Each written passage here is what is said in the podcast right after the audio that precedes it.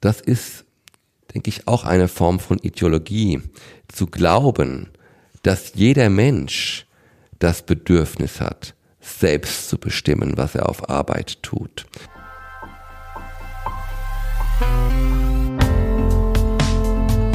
Next Level Team Design.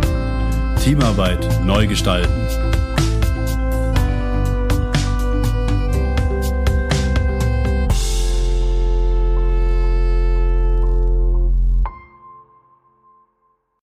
Was ist es, was uns antreibt? Und was hat das mit Persönlichkeit zu tun? Darüber spreche ich heute mit dem Tiefenpsychologen Thorsten C. Er leitet eine große sozialtherapeutische Einrichtung im Justizvollzug, ist Lehrender an der Akademie für Psychotherapie in Erfurt und ist freiberuflicher Teamsupervisor. Mein Name ist Markus Berger und ich bin Teamentwickler. Ich wünsche dir viel Spaß beim Hören. Hallo Herr C., ich freue mich sehr, dass Sie sich die Zeit für dieses Gespräch genommen haben. Herzlich willkommen.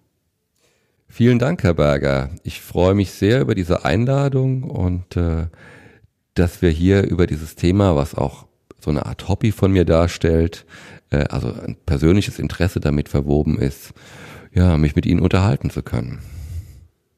Die Eingangsthese, die ich gestellt habe, ist, dass es da irgendwas gibt, was uns antreibt. Vielleicht ist das auch gleich ein guter Einstieg in dieses Gespräch. Was ist es, was uns antreibt? Hm. Da gibt es sehr viel zu berichten darüber. Vielleicht ähm, wählen wir den Anfang, was ist es, was uns im Arbeitsleben antreibt? Zum Beispiel einen bestimmten Beruf zu erlernen, ein bestimmtes Studium anzutreten oder eine bestimmte Stelle anzutreten. Hm, was mir immer sehr hilft, Menschen zu verstehen oder auch mein eigenes Verhalten zu verstehen in meinen verschiedenen Tätigkeitsfeldern, ähm, ist so eine Art Dreiteilung. Menschen habe ich schon oft, wenn es um den Beruf ging, äh, das Wort Selbstverwirklichung in den Mund äh, nehmen hören. Selbstverwirklichung, ähm, also das ist ja etwas, was scheinbar mit meinem Selbst, mit dem, mit dem, dem Kern meiner Persönlichkeit mhm. verwoben ist. Und mir fällt dabei einiges auf. Viele Menschen, die von Selbstverwirklichung sprechen, betreiben im Beruf keine Selbstverwirklichung. Was meine ich damit? Ähm, ein ganz einfaches Beispiel. Selbstverwirklichung aus meiner Sicht ist zum Beispiel, wenn ich als Kind gerne und schön gemalt habe und ich habe die Idee, einmal Kunstmaler zu werden und der Idee folge ich. Äh, ich mache das mit oder ohne Kunststudium. Und tatsächlich male ich dann später monatlich ein großes Bild und ich kann auch davon leben, ein russischer Oligarch oder ein saudischer Prinz kommt und gibt mir dafür ein paar tausend Euro und äh, ich in mein Beruf zahlt meine Miete oder meinen Kredit, ich kann damit meine Familie finanzieren oder zumindest mich selbst ähm, und es macht mir auch noch einen Riesenspaß. Ähm, und das ist das, was ich immer wollte. Das äh, bezeichne ich als Selbstverwirklichung. Oftmals sprechen Menschen von Selbstverwirklichung, es steckt aber etwas anderes dahinter.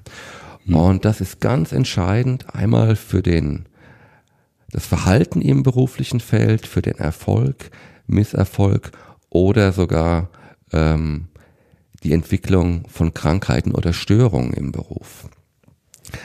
Ähm, lassen Sie mich ein Beispiel bringen. Wenn ich zum Beispiel in meiner Entwicklung die Erfahrung gemacht habe, um es mal ganz plastisch zu machen, dass ich nicht sehr angesagt bin als Kind oder Jugendlicher vielleicht als Junge rumgeschubst wurde von Älteren, weil ich nicht so groß war, weil mir das Pausengeld abgenommen hat und so weiter. Äh, und in mir sich die Idee entwickelt, so kann es nicht weitergehen, das muss mal umgekehrt laufen.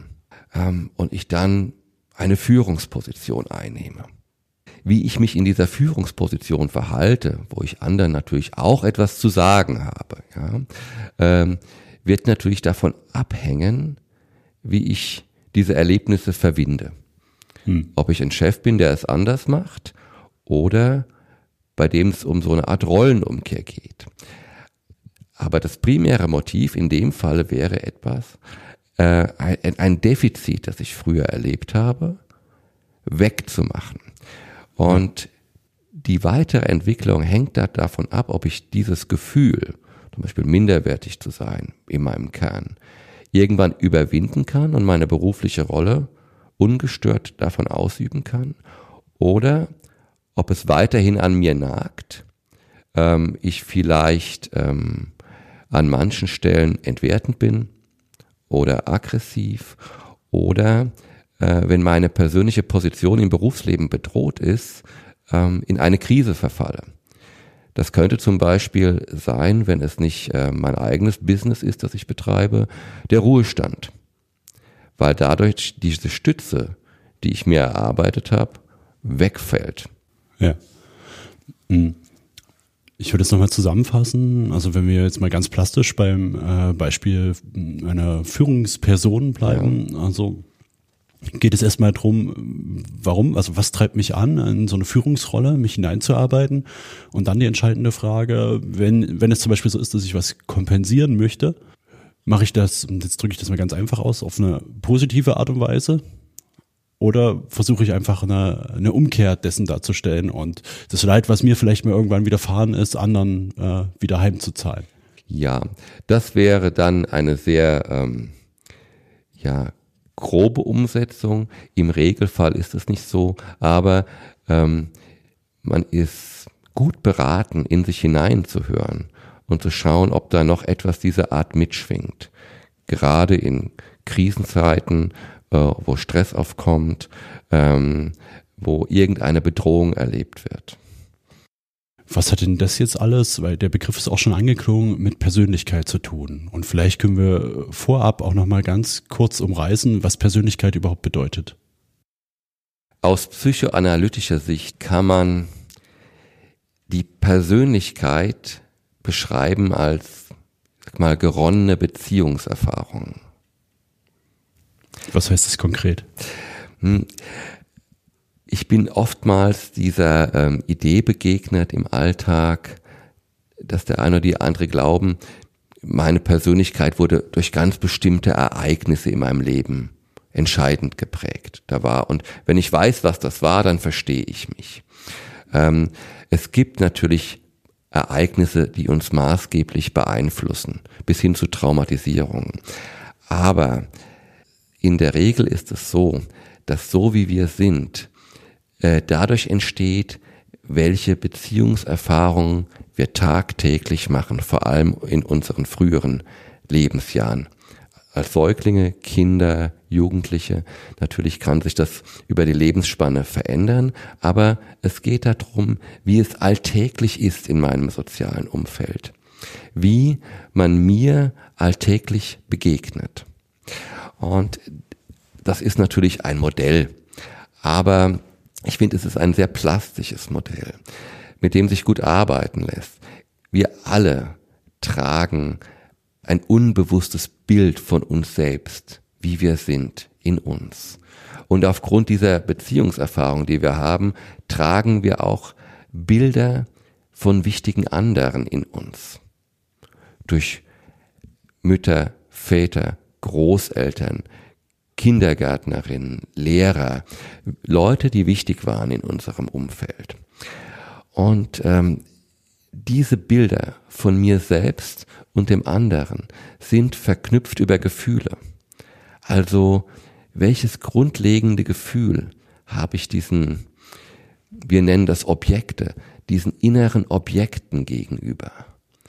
Und was ist unsere unbewusste Überzeugung, wie die zu uns stehen. Das ist sozusagen die Blaupause, mit der wir jegliche neue, in jegliche neue Beziehungserfahrung treten. Ich kann mir anschauen oder ich kann mich fragen, wenn jemand neu in eine Gruppe kommt, sei es im privaten Kontext äh, oder neu in ein Team kommt, was geht in der Person vor im Vorfeld? Ja, also ähm, metaphorisch ausgedrückt könnte es sein, so ein Gedanke wie, oh je, äh, hoffentlich lassen die mich überhaupt teilhaben. Bei Kindern lassen die mich mitspielen.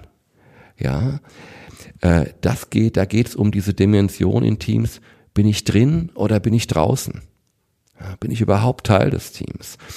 Ähm, dann geht es darum, wenn ich da reinkomme, wie sieht's aus mit der Sympathie und Antipathie?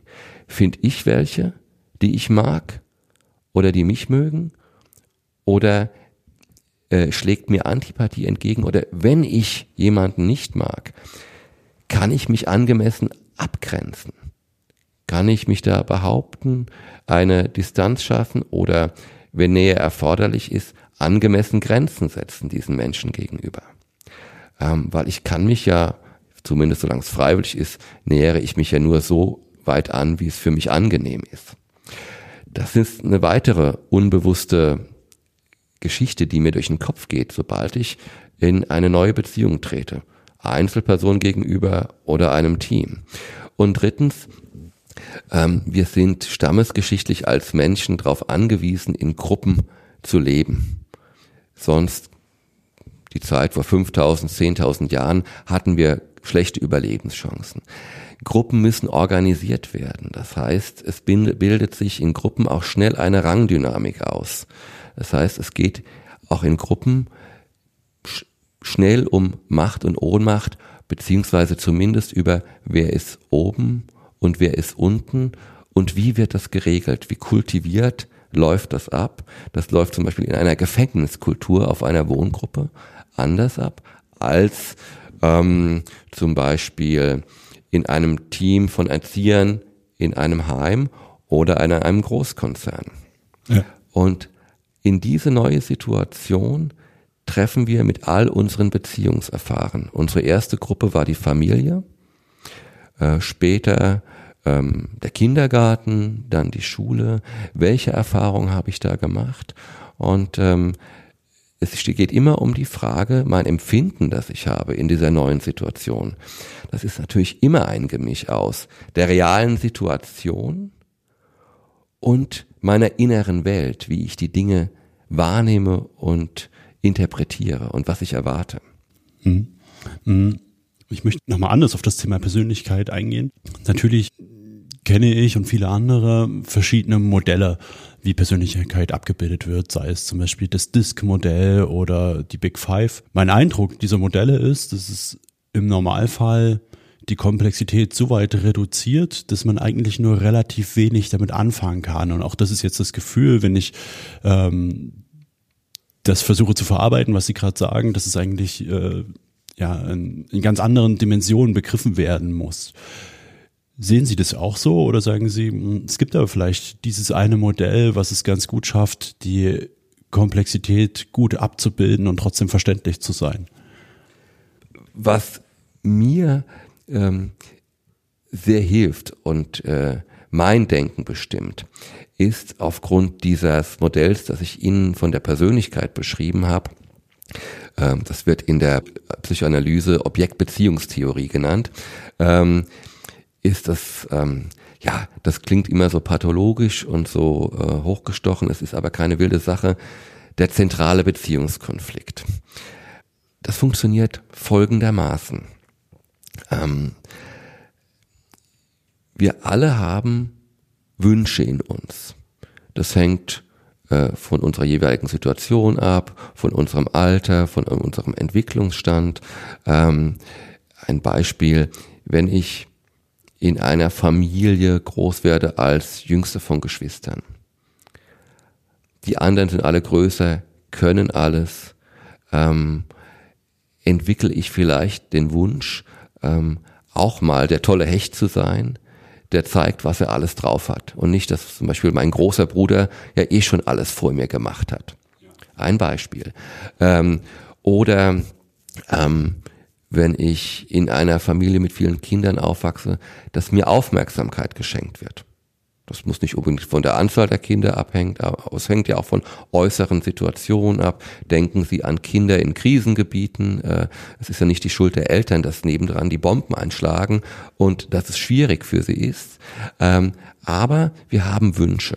Am Anfang des Lebens geht es sehr um Bindung. Wir sind darauf angewiesen, sicher gebunden zu sein, weil wir sind als Menschen Nesthocker. Äh, ein Rehkitz kann kurz nach der Geburt schon laufen, neben der Mutter herlaufen. Wir sind auf Gedeih und darauf angewiesen, dass man sich um uns kümmert und unsere Bedürfnisse versteht, wenn etwas nicht stimmt. Und das zweite große Thema ist die Autonomie ähm, und wie da, damit umgegangen wird. Ja, also äh, wenn ich mein erstes Kritzelknäuel male, ähm, bekomme ich die Antwort, oh Mensch, toll, und die Magnetknöpfe werden rausgeholt und es kommt eins nach dem anderen an den Kühlschrank. Oder ich bekomme eine Antwort, lass das, das ist teuer, du kannst malen, wenn du es richtig kannst. Ja, also um eine, eine sehr schroffe, äh, um ein sehr schroffes Beispiel zu bringen. Es geht also darum, wie reagiert die Umwelt auf unsere Wünsche. Wenn Wünsche frustriert werden, haben wir, weil wir als Kinder abhängig sind, ähm, nicht viele Möglichkeiten. Was gemeinhin geschieht, ist, ähm, dass der Wunsch äh, aus unserem Bewusstsein verschwindet, weil es zu, einfach zu schmerzhaft ist. Ja, wie die äh, Fabel mit dem Fuchs, der sagt, ach, die Trauben da oben, die sind eh sauer, die will ich gar nicht. Ich habe da überhaupt kein Interesse dran. Äh, und äh, das sind Wünsche, die in uns sind, aber wie ein sozusagen ein Virus äh, trotzdem auf unbewusster Ebene unser Verhalten bestimmen. Dass ich mich zum Beispiel, wenn ich Ablehnung erfahren habe, äh, entweder vielleicht übermäßig versuche aufzudrängen, um es endlich zu bekommen, oder überhaupt nicht mir die Chance eröffne.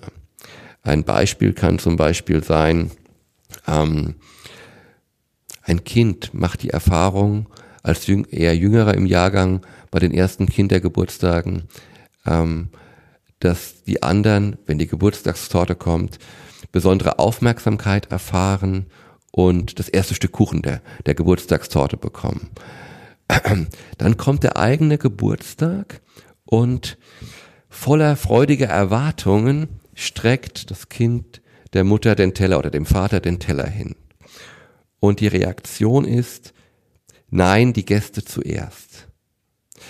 Stellen Sie sich die Beschämung vor. Also, wie wird, wer gehe ich in Zukunft damit um? Ja, wenn das etwas ist, ähm, was vielleicht im Alltag der Herkunftsfamilie immer mitschwingt. Benehme dich, äh, drängel dich nicht nach vorne, ähm, sei bescheiden, die anderen zuerst. Ähm, es könnte sein, dass jemand ein überschießendes Bedürfnis entwickelt, der Erste sein zu wollen.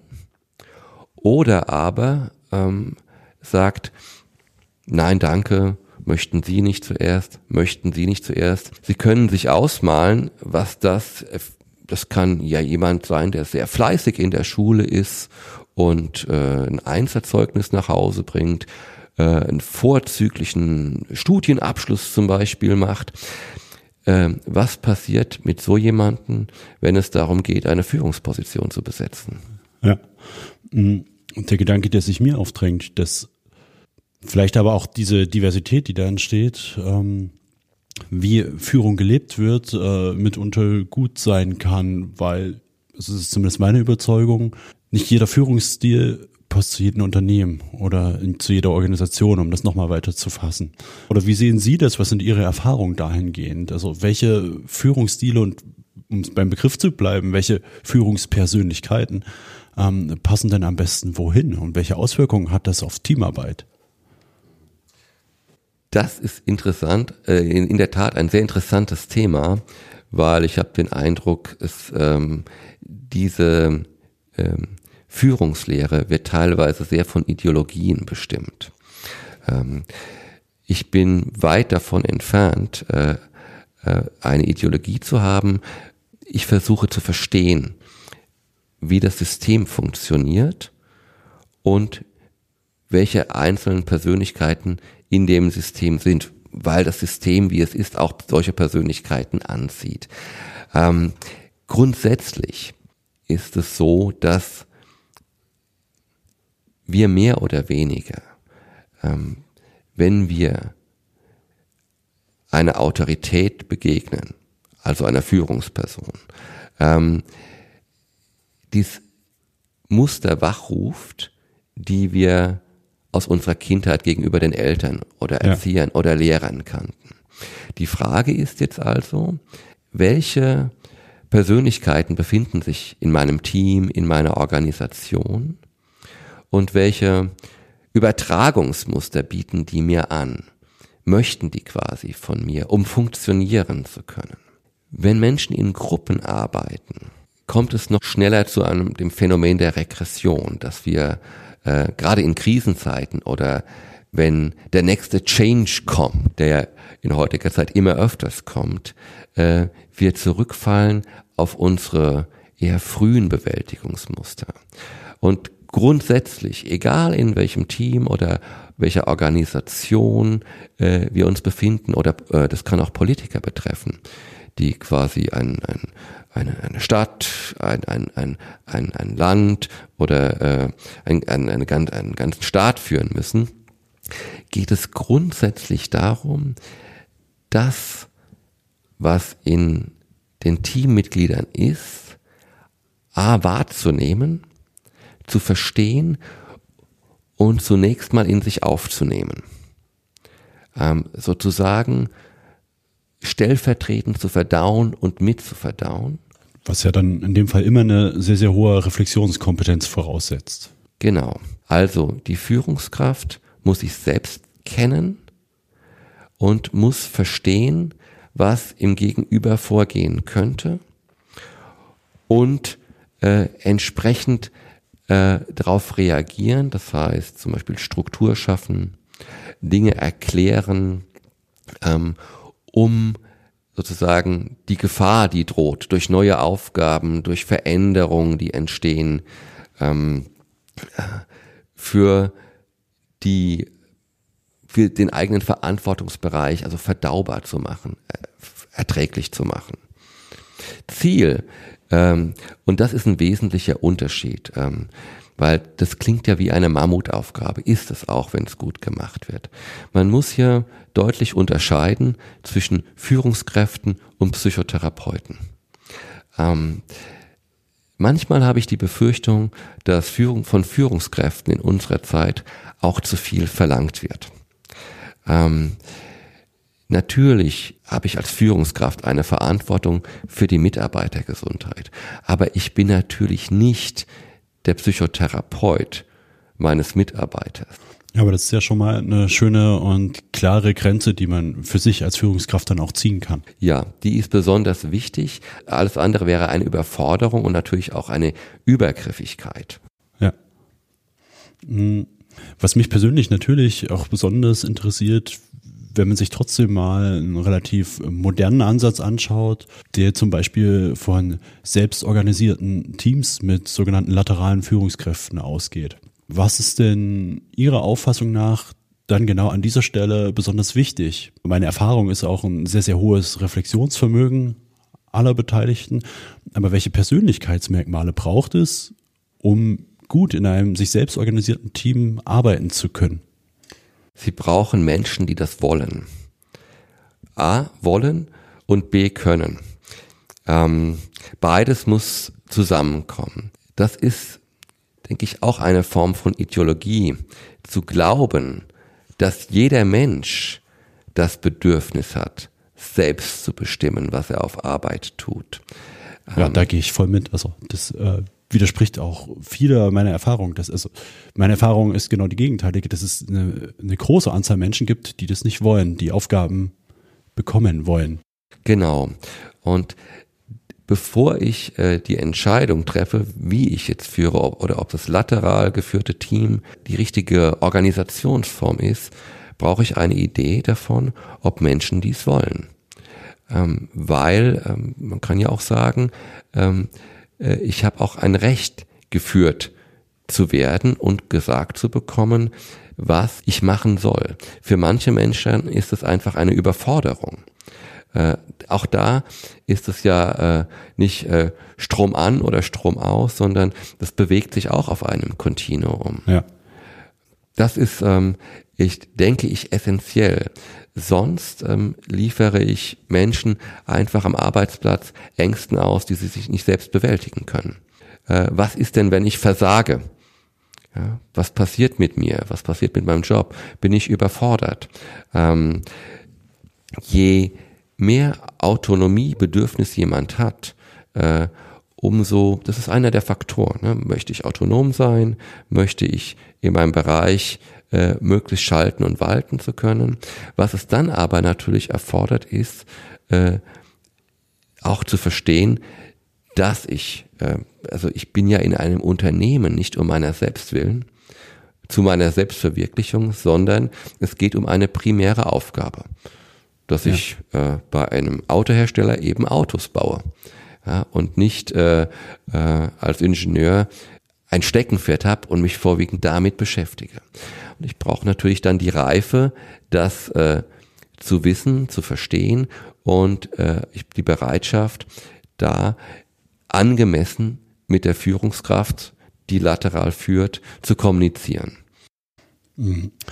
Kann man trotzdem sagen, dass es bestimmte prototypische Persönlichkeitsmerkmale gibt, die sich für diese Art von Teamarbeit eignen?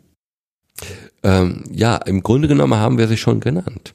Äh, es sind Menschen, die gerne sehr selbstständig arbeiten, äh, aber eben im Team arbeiten möchten. Das, ja. das drückt eben alles aus. Und bei denen das positiv besetzt ist die das auch mit einer positiven Erwartung angehen und nicht da drin sich verlieren. Es gibt hier auch der Typ, äh, ich möchte autonom arbeiten, aber ich gehe nicht in ein Team, sondern ich bin selbstständig, ohne Mitarbeiter. Ein Psychotherapeut könnte so jemand sein. Ja, zu dem man geht und äh, man erzählt ihm, die, man kommt sich sehr nah, aber es ist niemand, der mir äh, im Leben zu sagen hat, was ich zu tun und zu lassen habe. Wenn wir im reellen Setting mal anschauen, wie Teams aufgebaut sind ja. und auch in klassischen Organisationen äh, Führungskräfte, die für Teams verantwortlich sind, dann ist meine Erfahrung, dass die oftmals, auch was die Persönlichkeiten betrifft, äh, sehr heterogen sind. Also, dass es durchaus möglich ist, dass ich im Team Personen habe, die gern lateral geführt werden würden, die ja. sehr autonom denken, im Team arbeiten wollen und dass es aber auch ähm, gegenteilige Persönlichkeiten gibt. Was wäre denn für mich als Führungskraft eine erfolgreiche und auch sinnvolle Strategie, damit umzugehen? Kann ich jedem sein eigenes Süppchen kochen? Oder überfordert das auf Dauer? Das überfordert tatsächlich auf Dauer. Es geht ja um die Frage, wenn es um eine Teamleistung geht, ist die Aufgabe, die dem Team gestellt wird, etwas, bei dem zum Beispiel so etwas wie Brainstorming und jeder darf etwas einbringen, etwas, was die Gruppenleistung erhöht oder schmälert. Das ist mittlerweile in der Sozialpsychologie sehr gut untersucht. Das hängt vom Aufgabentypus ab, um den es sich handelt.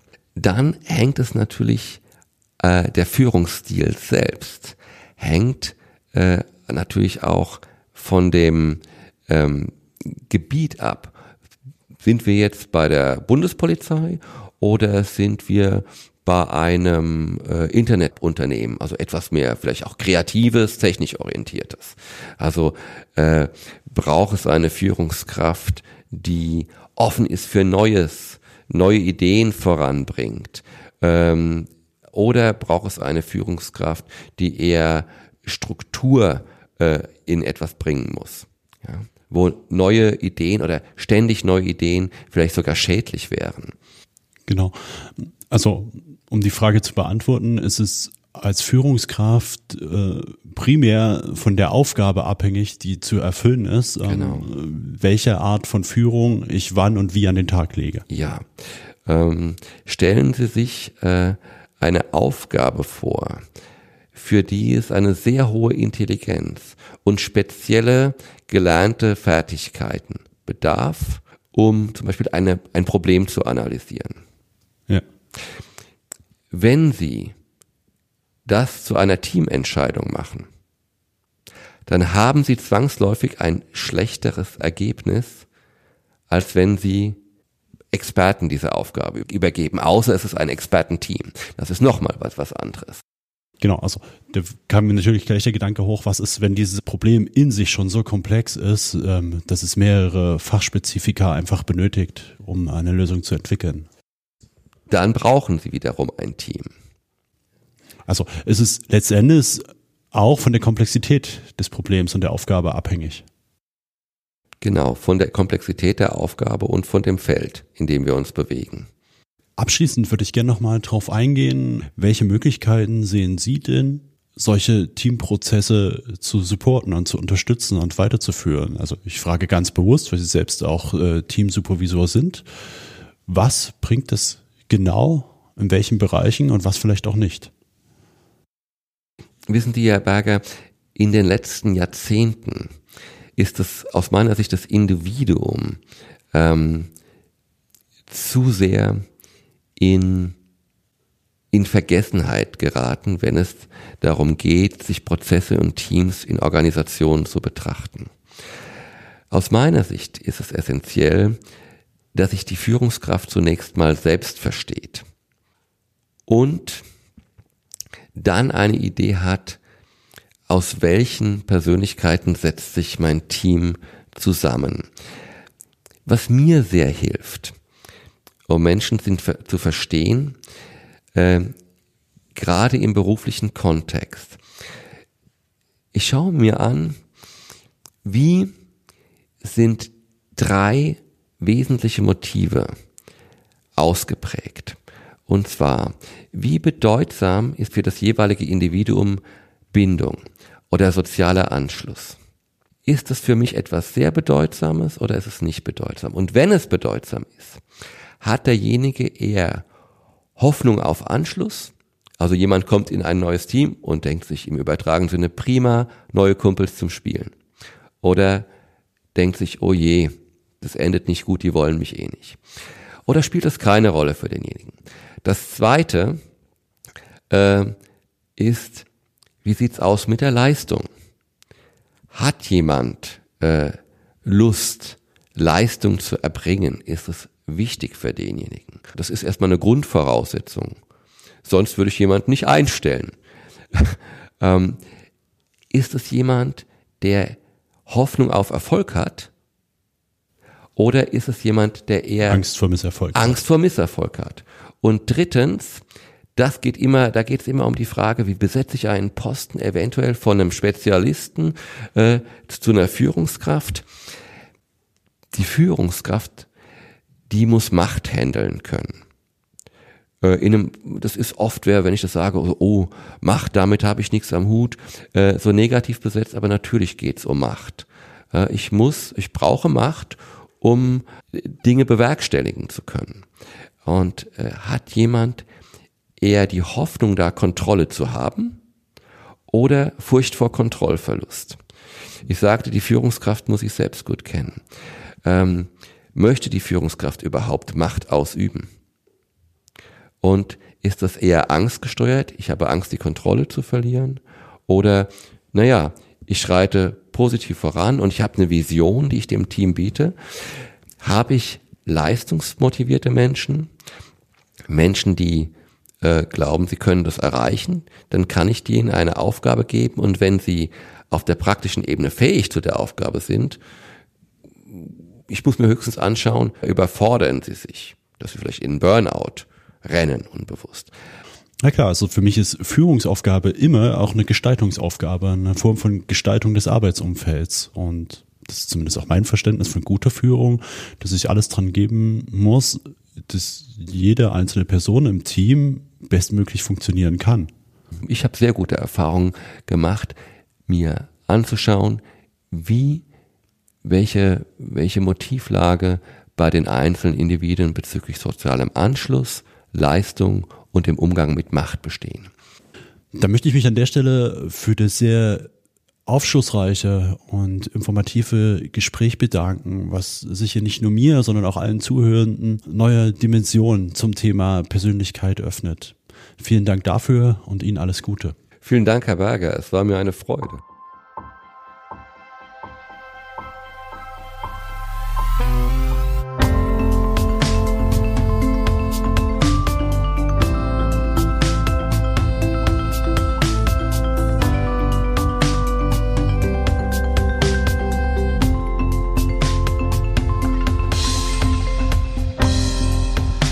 Next Level Team Design.